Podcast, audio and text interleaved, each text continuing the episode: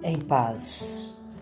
Perto do meu ocaso, eu te bendigo, ó vida, porque nunca me destes esperança falida, nem trabalhos injustos, nem pena imerecida.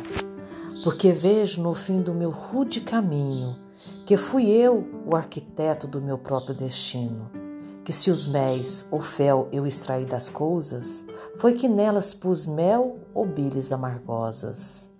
Quando plantei roseiras, não colhi senão rosas.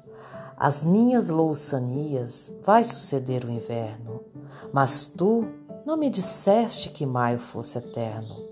Julguei sem fim as longas noites de minhas penas, mas não me prometestes noites boas apenas, e afinal tive algumas santamente serenas. Amei e fui amado. O sol beijou-me a face. Vida, nada me deves. Vida, estamos em paz.